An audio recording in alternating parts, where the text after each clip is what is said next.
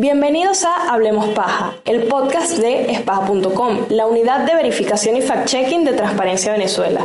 Les hablan Valentina Gil y Lige Perdomo, quienes estaremos conversando acerca de las dudas que tienen los ciudadanos sobre la vacunación en Venezuela.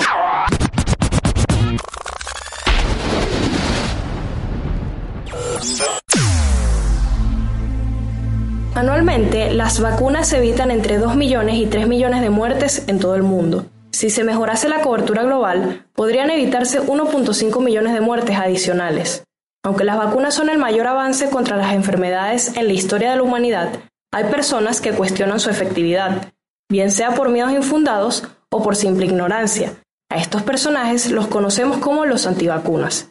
El movimiento antivacunas no es una creación de Internet, en realidad es tan antiguo como las mismas inmunizaciones. El primer grupo antivacuna surgió en 1798, cuando el británico Edward Jenner desarrolló una inmunización contra la viruela.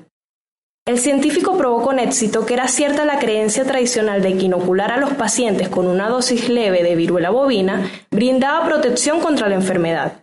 A raíz de este evento hubo protestas y trifulcas en las calles, ya que algunos consideraban que la primera vacuna de la historia era insalubre por su origen animal.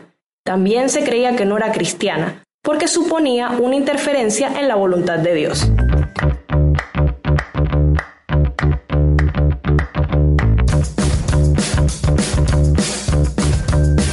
Así como las leyes de vacunación contra la viruela se extendieron en el Reino Unido y Estados Unidos durante el siglo XIX, también lo hicieron las agrupaciones antivacunas. En Europa surgió la Liga Antivacunas de Leicester en 1869.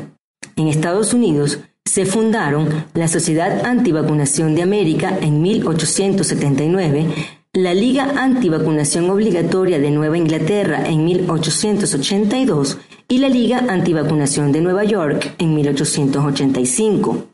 Por suerte, las campañas de inmunización continuaron y la inmunidad dio por erradicada la viruela el 8 de mayo de 1980.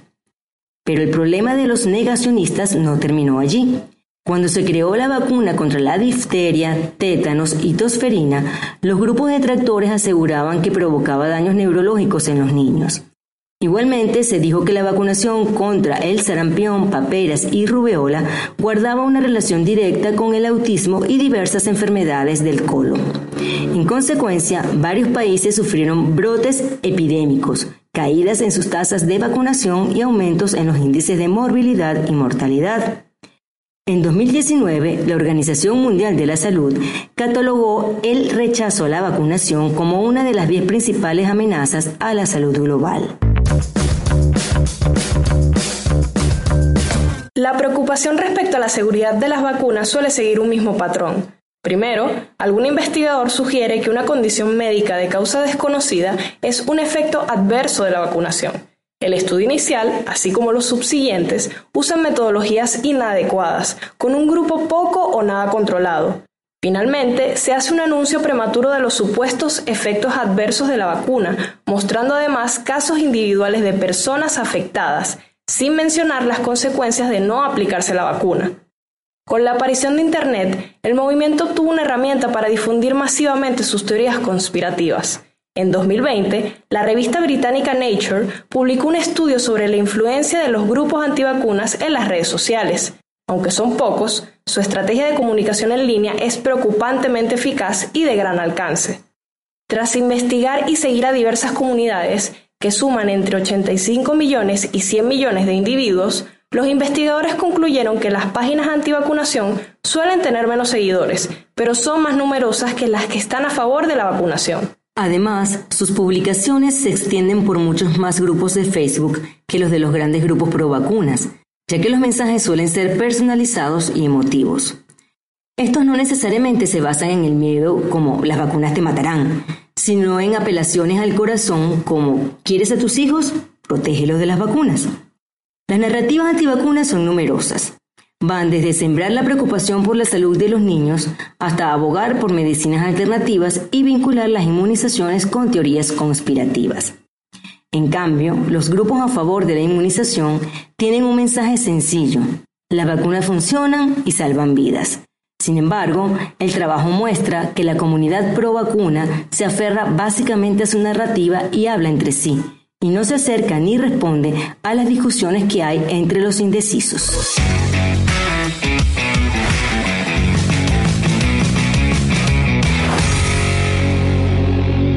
Con la llegada de la COVID-19, la situación no ha sido diferente. Si bien se han desmentido algunas teorías conspirativas, como que las vacunas alteran el ADN o que están hechas de tejido fetal abortado, todavía quedan dudas por resolver y hay otras que han surgido en el camino. Por consideraciones ideológicas, hasta junio de 2021, en Venezuela solo habían sido autorizadas la vacuna rusa Sputnik V y la china Sinopharm, conocida comúnmente como Verocel, por ser el nombre elegible en la presentación del fármaco. En espaja.com buscamos darles respuestas a ciertas inquietudes recogidas en las colas de vacunación en algunos centros en Caracas. Para ello, consultamos a dos especialistas, a la viróloga Flor Pujol, investigadora y jefe del Laboratorio de Virología Molecular del Instituto Venezolano de Investigaciones Científicas, y a Santiago Bachi, médico internista especialista en enfermedades infecciosas del Centro Médico de Caracas. ¿Se pueden tomar cítricos o cafeína antes o después de la vacuna? No, no hay contraindicación de nada. Lo que recomiendan es no tomar alcohol el mismo día de la vacunación no vaya a ser que entonces los efectos de la PEA se confundan como efectos adversos de la vacuna. Pues. Pero eso de, que no se puede tomar alcohol durante todo el proceso de vacunación es falso. Es cierto que las vacunas tienen microchips. No hay duda de que ya hace tiempo hay eh, tecnología para implementar microchips en el cuerpo humano, eh, pero estas no tienen relación con las vacunas. Eh, hay muchas personas que niegan el COVID que creen en conspiraciones, que están desde hace desde el principio de la pandemia diciendo que las vacunas son inyección microchip, cuando no hay ninguna evidencia que esto esté sucediendo. Eh, de todas maneras, así eh, se encuentren pruebas que confirmen que esto no es así. Eh, siempre habrá personas que independientemente de las realidades de, de, que se demuestran dirán que esto es una conspiración y nieguen la presencia de la pandemia del coronavirus. ¿Está contraindicado fumar cigarros antes o después de la vacuna? Mejor que, que aproveche y deje de fumar la persona, pero sí puede. ¿Los niños pueden vacunarse? Cuando se probaron las vacunas, los grupos eh, de estudio no, no estaban los niños ni los adolescentes. Eh, solo en muy poca cantidad. Por lo tanto, la experiencia que hay con eh, niños por debajo de 12 años y bebés es muy poca y todavía el mundo científico no está preparado, por lo menos el mundo científico occidental, para la vacunación masiva de bebés por encima de dos años y de niños por debajo de 12 años. Eh, existen ciertos eh, estudios que se están llevando a cabo sobre la posibilidad de, de, a ver si hay alguna afectación cardíaca post vacuna por lo tanto, no es fácil eh, que se empiece la vacunación a corto plazo en menores de 12 años, aunque ya en China la aprobaron en más de, seis, de 3 años.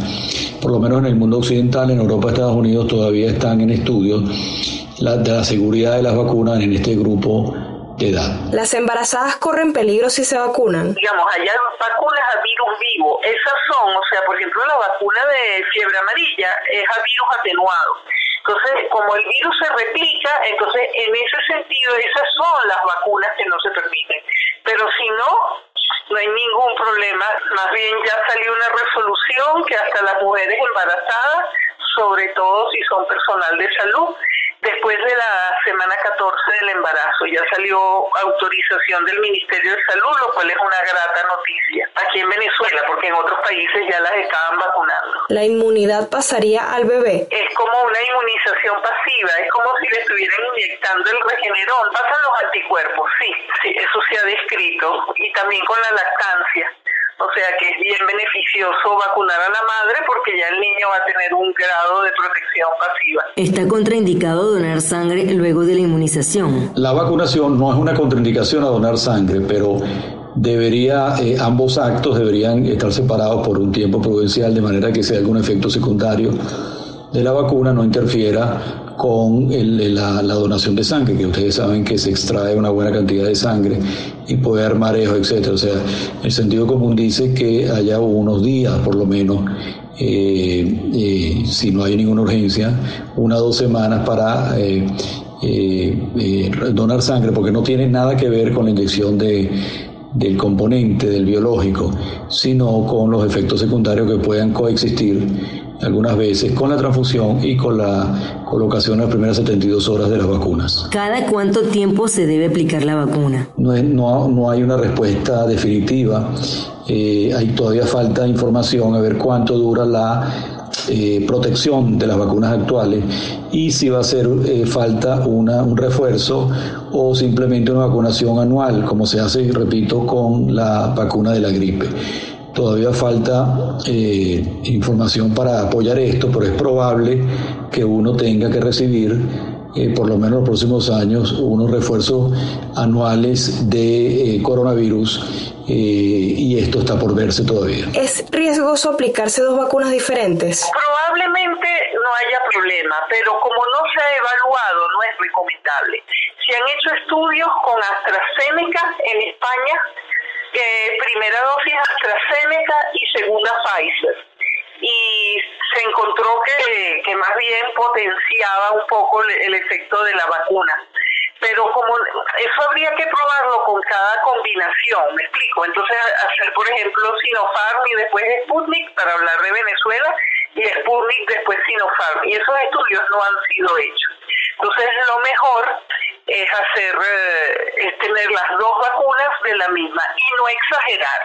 Es decir, mira, este, me pongo ahorita la Sinopharm, pero me salió un viaje para Estados Unidos y vuelvo y me pongo la Janssen, y entonces después regreso y me pongo mi segunda dosis de Sinopharm. No, tampoco es bueno abusar, ¿ok? ¿Cuál es el tiempo máximo para colocarse la segunda dosis de la Sputnik V y la Sinopharm? Es importante decir que el intervalo entre la primera y la segunda dosis de la vacuna eh, está en discusión en los actuales momentos, así como el, el, mezclar diferentes vacunas en la primera y la segunda dosis.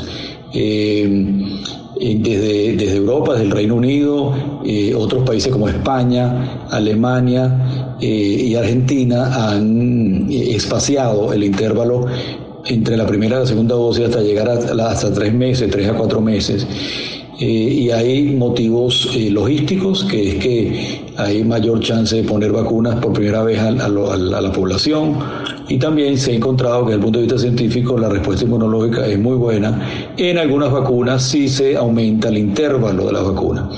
Estos no son los protocolos originales de la Sputnik ni de la, ni de la Sinopharm, pero se están, no solo en Venezuela, sino en otras partes, se están utilizando esta ventaja de espaciarlo y tener más vacunas la primera vez, eh, y también con ventajas aparentemente inmunológicas, y esto se está estudiando intensamente. Después de recibir la vacuna, ¿Cuántos días hay que esperar para dejar de usar el tapabocas? Puede pasar mucho tiempo.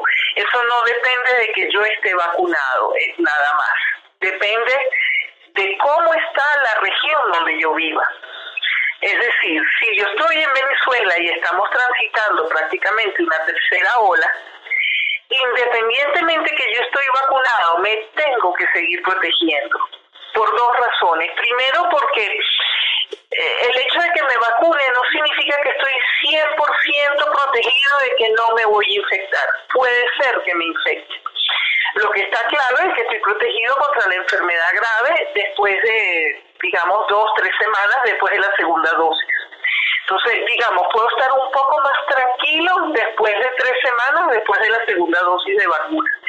Pero eso no quiere decir que me voy a quitar la mascarilla, porque además, imagínate que yo vivo con una persona mayor esa persona mayor no ha podido vacunarse, o un joven, cualquiera, que tengo una, un miembro de mi familia que no se ha vacunado.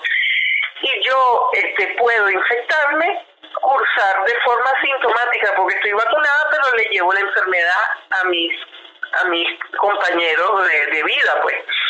Entonces, es por un acto también de, de responsabilidad no tengo que seguir usando la mascarilla hasta que en la región donde yo viva se reduzca la incidencia de una forma tal de que permita el, el, no usar la mascarilla. ¿Cuál es el tiempo que se debe esperar para la vacuna tras haber padecido de COVID? Para aquellos que tuvieron ya la infección de COVID-19, una pregunta frecuente es si uno debe vacunarse cuando ya tiene la inmunidad natural contra el COVID. Y la respuesta es que sí, eh, siempre que tenga la oportunidad, después de haber pasado el periodo de cuarentena y que se sienta bien, es recomendable vacunarse para así darle un refuerzo a la inmunidad natural. Y hay estudios que señalan que la respuesta inmunitaria a la vacuna es aún superior a la inmunidad natural y puede complementar muy bien el estado inmune contra el coronavirus de la población. ¿Pueden inmunizarse las personas que sufren enfermedades crónicas? Si el paciente tiene alguna enfermedad crónica, el primer paso es que consulte a su médico tratante. En general, la mayoría de las personas que tienen enfermedades crónicas no hay ninguna contraindicación para recibir la vacuna. Eh, hay algunas excepciones, son pocas las excepciones, sobre todo aquellos pacientes que están en una neutropenia eh, eh, activa, pacientes que están trasplantados muy recientes, eh, alergia a ciertos componentes de las vacunas, etcétera, pero la mayoría no creo que hay problemas para vacunarse. Sin embargo, el estrecho contacto de su médico tratante en cada caso particular es muy importante antes de dar una recomendación general para que para todos los pacientes. Las vacunas, las vacunas son efectivas contra todas las variantes. Eh, eh, hay variación entre las diferentes vacunas, pero la mayoría de las vacunas funcionan contra las variantes y lo que podría pasar es que es 10 a 20% menos efectiva eh, comparado con la cepa original si, si, aparece, si aparece una variante. Ese es la, el estatus del conocimiento actual, que las vacunas siguen funcionando contra los variantes y que aún cuando esta, puede haber una baja en su efectividad, la, el efecto sobre enfermedad grave y mortalidad sigue eh, perfectamente en pie.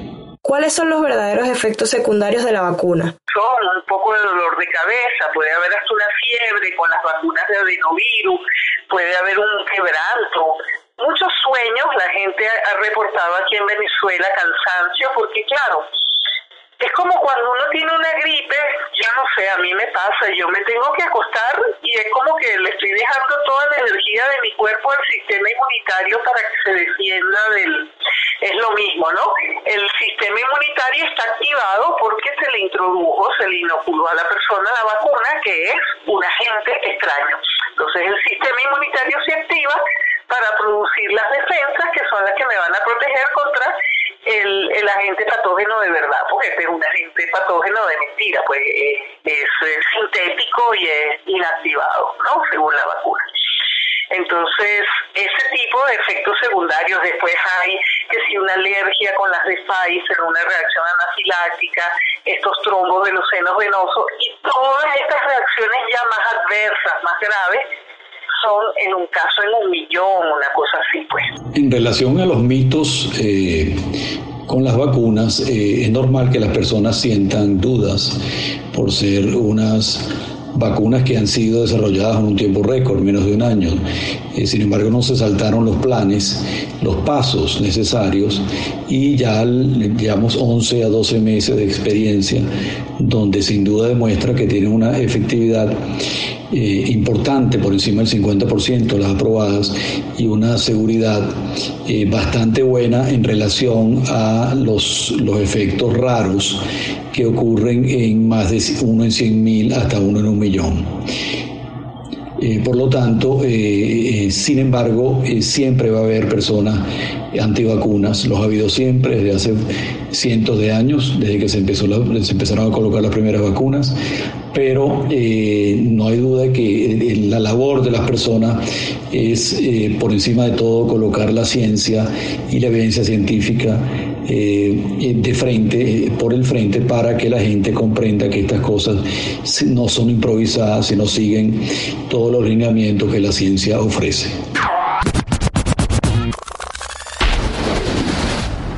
Quizá en Venezuela, a diferencia de otros países, la desinformación que gira en torno a las vacunas sea mayor por la poca transparencia con la que el gobierno de Nicolás Maduro ha llevado el proceso.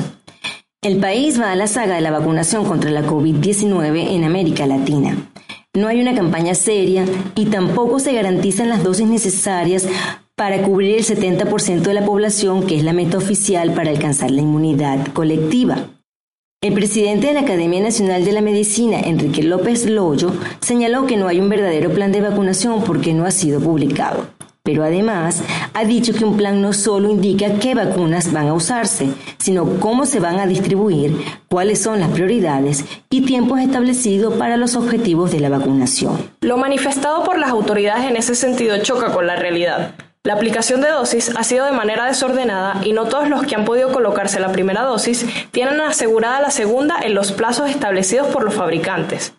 La improvisación observada en Venezuela aumenta las dudas y con estas el terreno fértil para la desinformación. Y en materia de salud, no estar informado de manera correcta puede llevar a tomar decisiones que podrán poner en riesgo la salud o incluso la vida. Entonces, a mayor miedo, mayor rechazo hacia las vacunas y mientras menos personas se inmunicen, estaremos cada vez más lejos de superar la pandemia.